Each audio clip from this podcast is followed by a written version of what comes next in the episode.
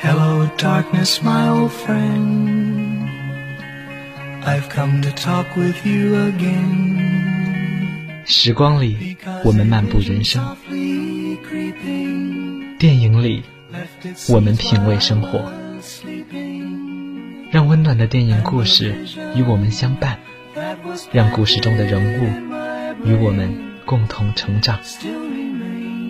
当灯光渐渐暗去，眼前的樱花又是另一个奇妙世界。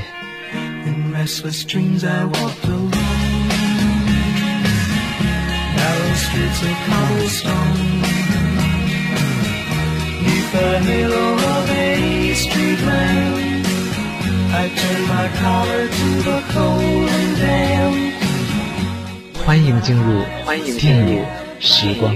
时光。Split with the night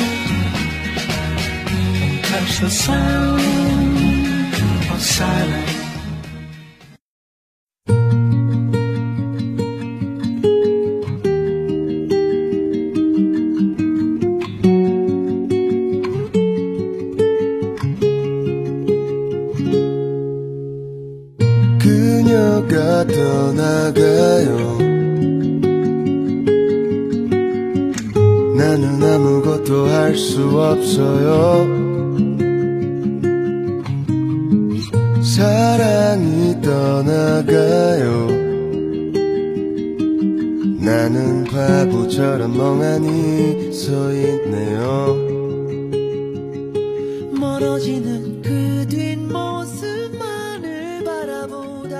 各位亲爱的听众朋友们，大家晚上好！这里是由武昌理工学院广播台于每周三晚与您准时相约的电影时光栏目，我是主持人宋子怡，欢迎您的收听。一直以来，大家关注的都是生命的长短，可曾有人注意到生命的质量？长短往往是固定的，宽度却是有弹性的。今天的电影时光为大家带来两部美国电影。一部是美国科幻电影《时光规划局》，一部是美国喜剧《美国时间》，希望大家能喜欢这两部影片。接下来，让我们一起进入时光放映厅。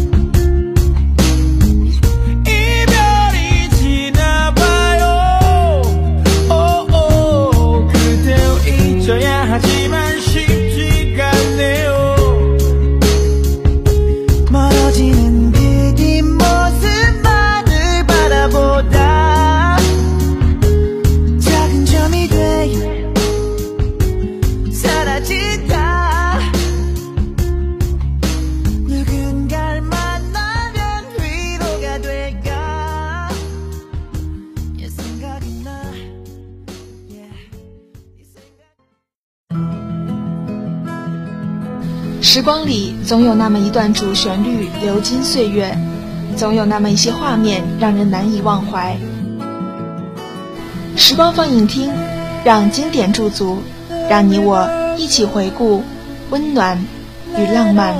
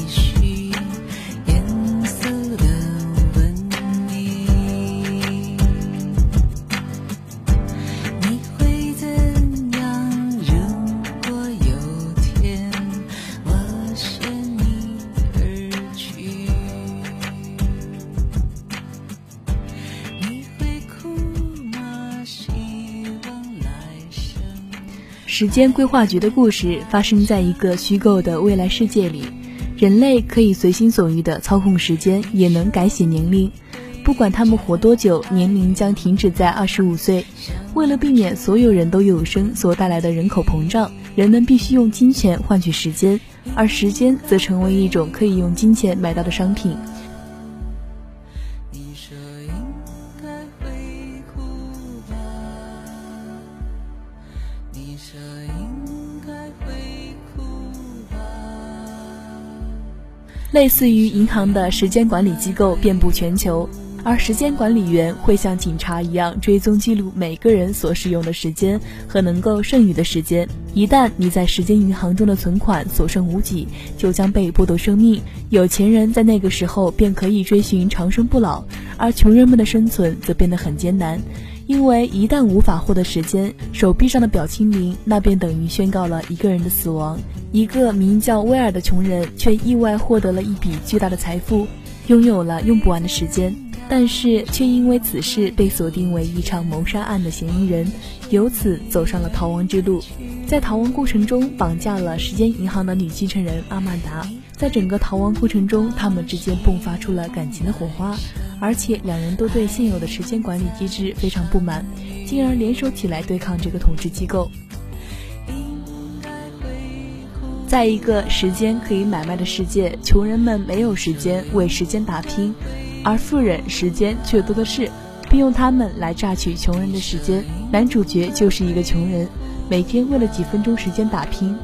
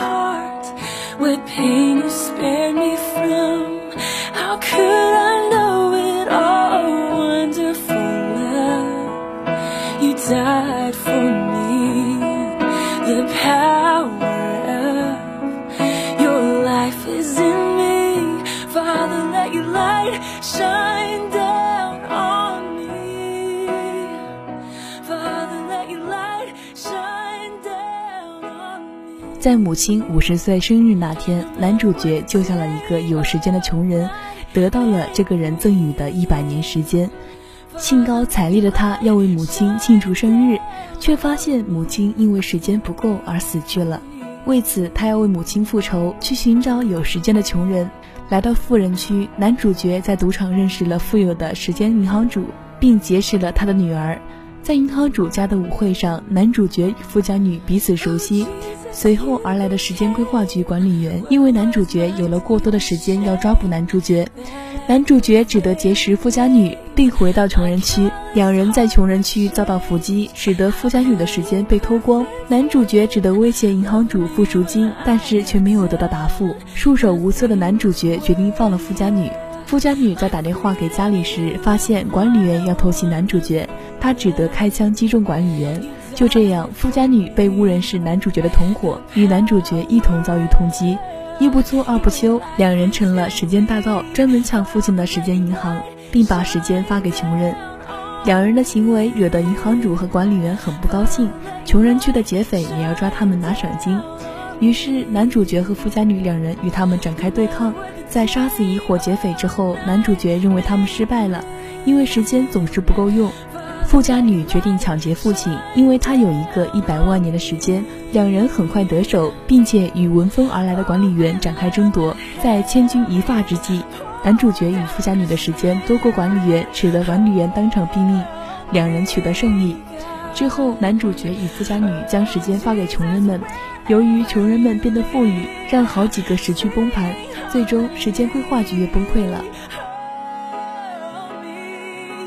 影片有许多描写奔跑的镜头，威尔与母亲的生离死别，威尔和西尔维亚两人的生死赛跑，每一次的一路狂奔都能给观众一种紧张的气氛。镜头不断的切换到他们手上的时间表，他们是在与时间赛跑，与生命赛跑，让观众看着时间一分一秒的流逝，能体会到那种窒息的感觉。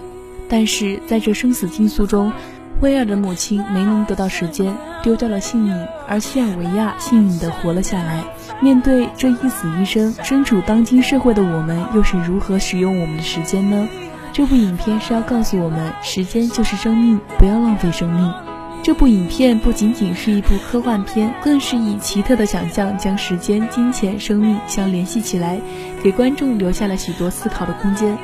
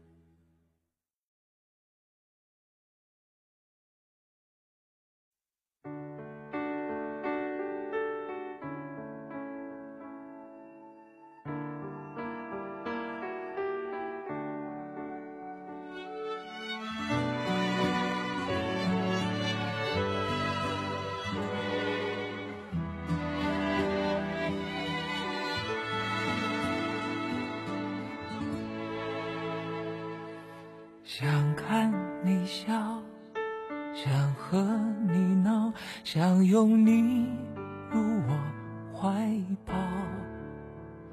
上一秒红着脸在争吵，下一秒转身就能。《美国时间》这部电影说的是简瑞恩，一个还不足十八岁的女孩，她拥有着所有成绩优秀女孩的全部特征。勤奋好学，处事果断而又深谋远虑。想来一帆风顺的简，再一次走到人生必须经历的十字路口。这次为了登陆牛津大学深造，他必须参加哥伦比亚举办的一个演讲比赛，以及赢得求知必备之物——奖学金。假期来临之际，踌躇满志的简准备到喧哗热烈的纽约去实现自己的梦想。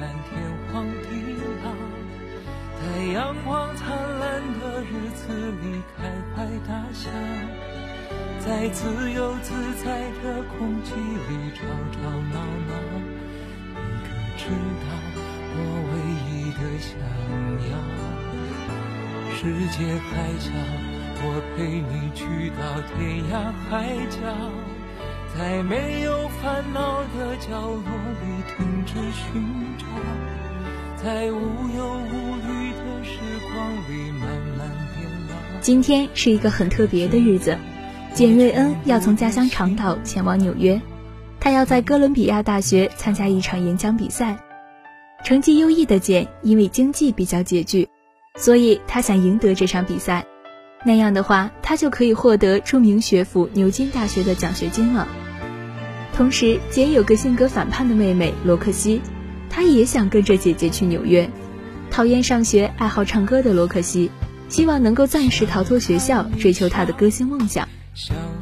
罗克西听说简单计划将在哈曼顿举行一场音乐会，他就立刻想赶去那儿。到演唱会后台一睹仰慕已久的摇滚歌星，并送上自己笔录的唱歌样带。虽然简和罗克西之间的性格共同点极少，两个人的想法也是如隔天壤，但他们还是很不情愿的一起踏上了大苹果纽约之旅。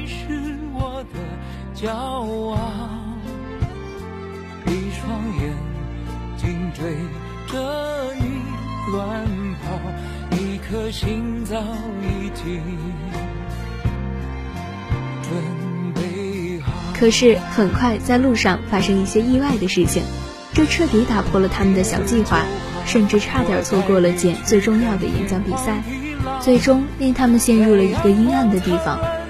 那里到处是黑人销售盗版的音乐 CD。简和罗克西因为这次意外，竟莫名其妙地被一个警察和一个歹徒追赶。他们拼命逃跑，从唐人街逃到了黑人住宅区哈里姆。有趣的是，两姐妹在逃跑的路上还遭遇了令他们意想不到的爱情。他们分别与一个迷人的议员儿子和一个英俊的少年恋爱了。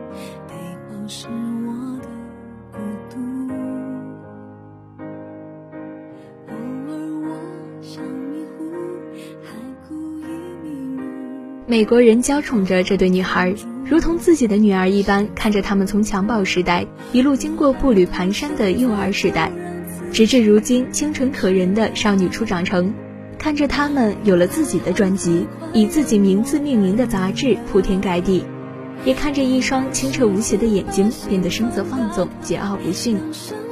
这一切都可以因为出于感性的理解加以形容。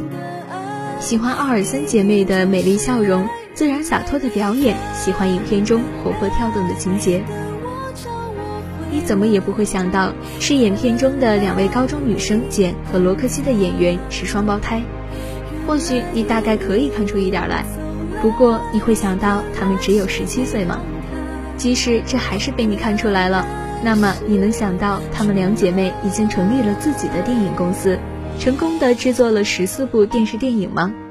更厉害的是，你能想象出他们创下了世界著名的奥尔森双胞胎品牌，业务涉及服饰、出版、唱片，销售量高达十亿美元。这对神奇的姐妹俩实在是令我们惊叹。由此，我们也会想到我们自己，十七岁的自己在干些什么呢？大概还是什么事都不懂，一味的给家里人惹麻烦，让爸妈头疼，让老师头疼。而同样也是十七岁的他们，却因为国情不同，与我们的生活相差甚远。他们的身上有很多值得我们去学习的地方。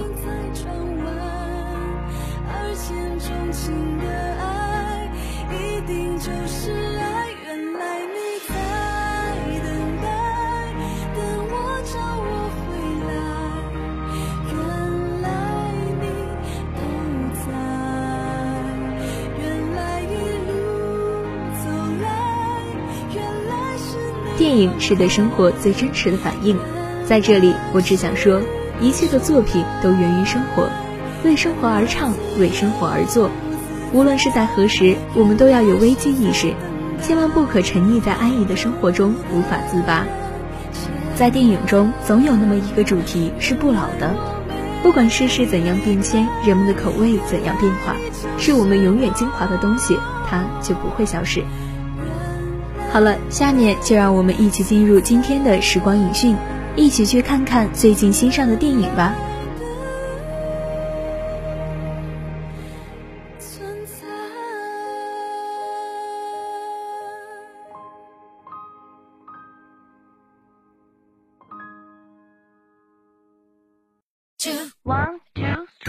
这里有新鲜的电影资讯，这里有别具一格的王牌评论。时光影讯为您打开一扇电影视窗。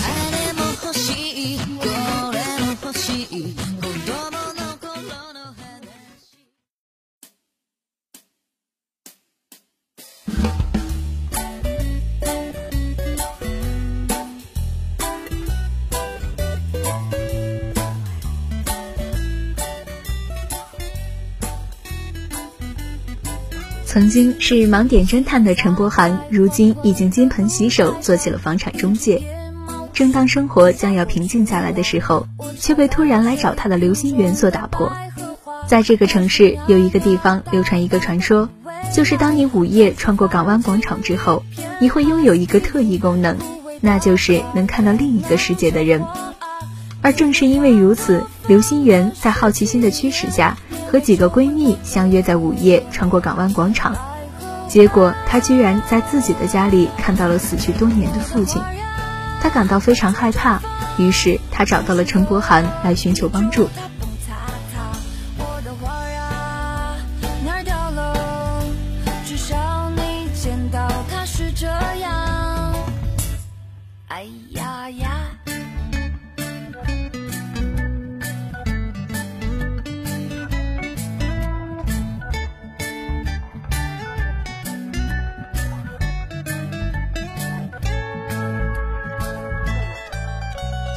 洒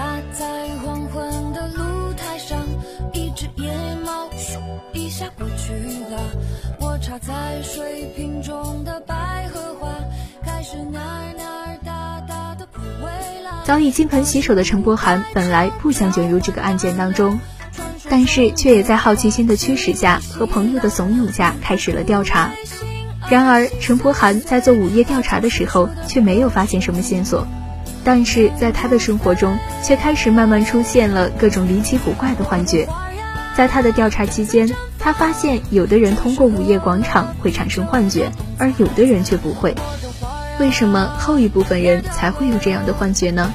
带着这个疑问，陈柏涵最终发现了产生这种幻觉的真正原因，那就是因为每个人的内心深处都有一块任谁也不许靠近的绝密领地，那就是所谓的心鬼，幻觉便由此滋生。你想亲自找出原因吗？那么就请锁定《探灵档案》，去电影院一探究竟吧。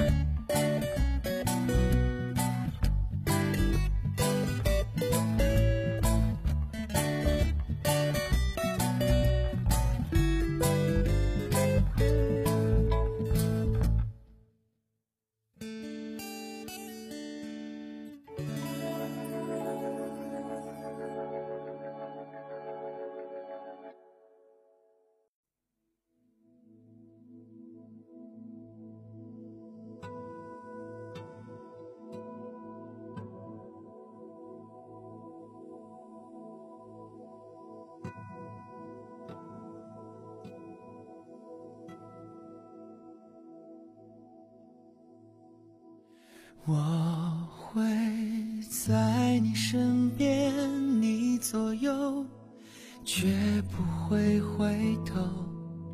你的一举一动像心跳，牵动我所有。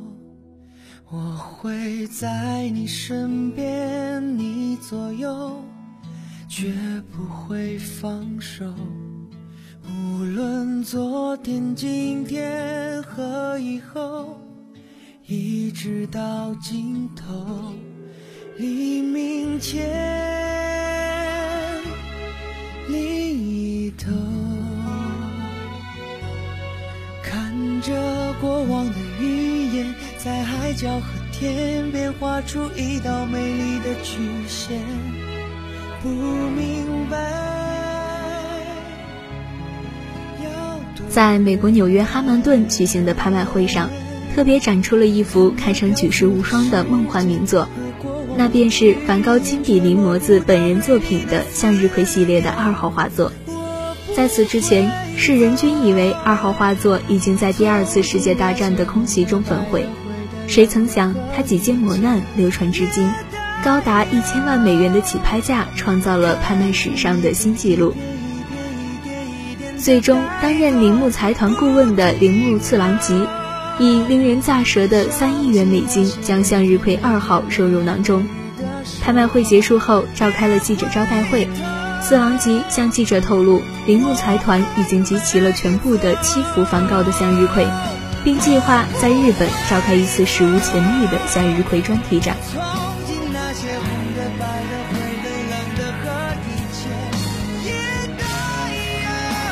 为了确保展品的真实性和展览的顺利安全进行，铃木财团聘请了名侦探毛利小五郎、展览企划负责人安德森等来自各行各业的精英，组成了号称“七武士”的最强阵容，成为向日葵展览的有力保证与支持。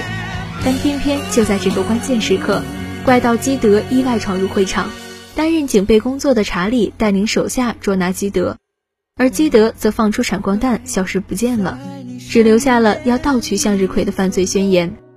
为了防止接下来可能发生的一连串的变故，次郎吉连忙带着柯南、侄女原子以及七武士们登上了飞往日本羽田机场的专机。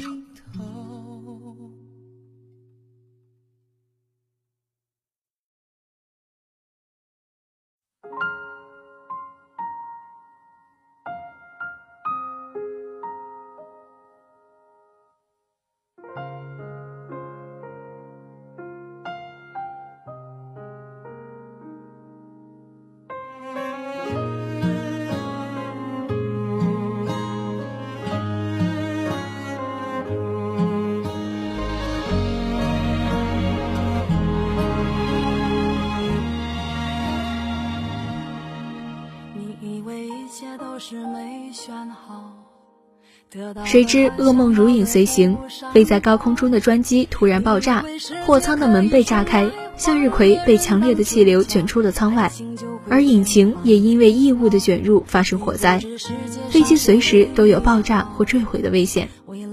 机组人员陷入前所未有的恐慌，混乱中，柯南发现基德带着向日葵画作在羽田机场上空飞行，于是对其展开追踪。经过一波三折，专机总算安然降落，而一度遗失的画作也平安找回，并锁进了铃木财团的金库中加以保管。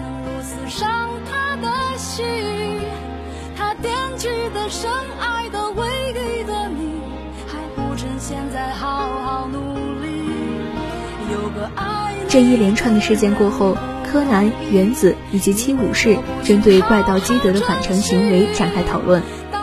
与基德交手数次的柯南，他们感到费解：为何一向只对钻石下手的基德会盯上画作呢？而且为此不惜伤害他人的性命。就在此时，新的犯罪预告发到七武士的手中。原来，怪盗基德再度将狙击目标锁定在正保管在日本星亚美术馆内的向日葵五号作品上。七武士不做怠慢，匆匆地赶到星亚美术馆。偏巧遇到了和柯南一同在这里的阿玉博士以及少年侦探团的各位。根据预告中透露的信息，基德似乎试图通过盗取名画来要挟高达一百亿日元的赎金。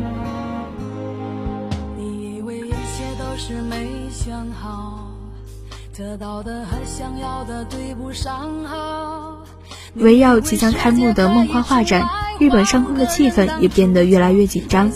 可怕的灾难接二连三地向向日葵系列袭来，而怪盗基德如此疯狂的举止背后又藏着怎样的秘密呢？好了，今天的时光影讯就给大家介绍到这里了，希望你们能喜欢我们的节目。如果大家对我们的节目有什么意见或者建议，就请关注我们的官方微博 WUT 电影时光，与我们进行互动交流。好了，那今天的电影时光就要跟大家说再见了。本期主持人宋子一、赵亚楠，策划工会。下周三晚的同一时间，电影时光与您不见不散。各位晚安。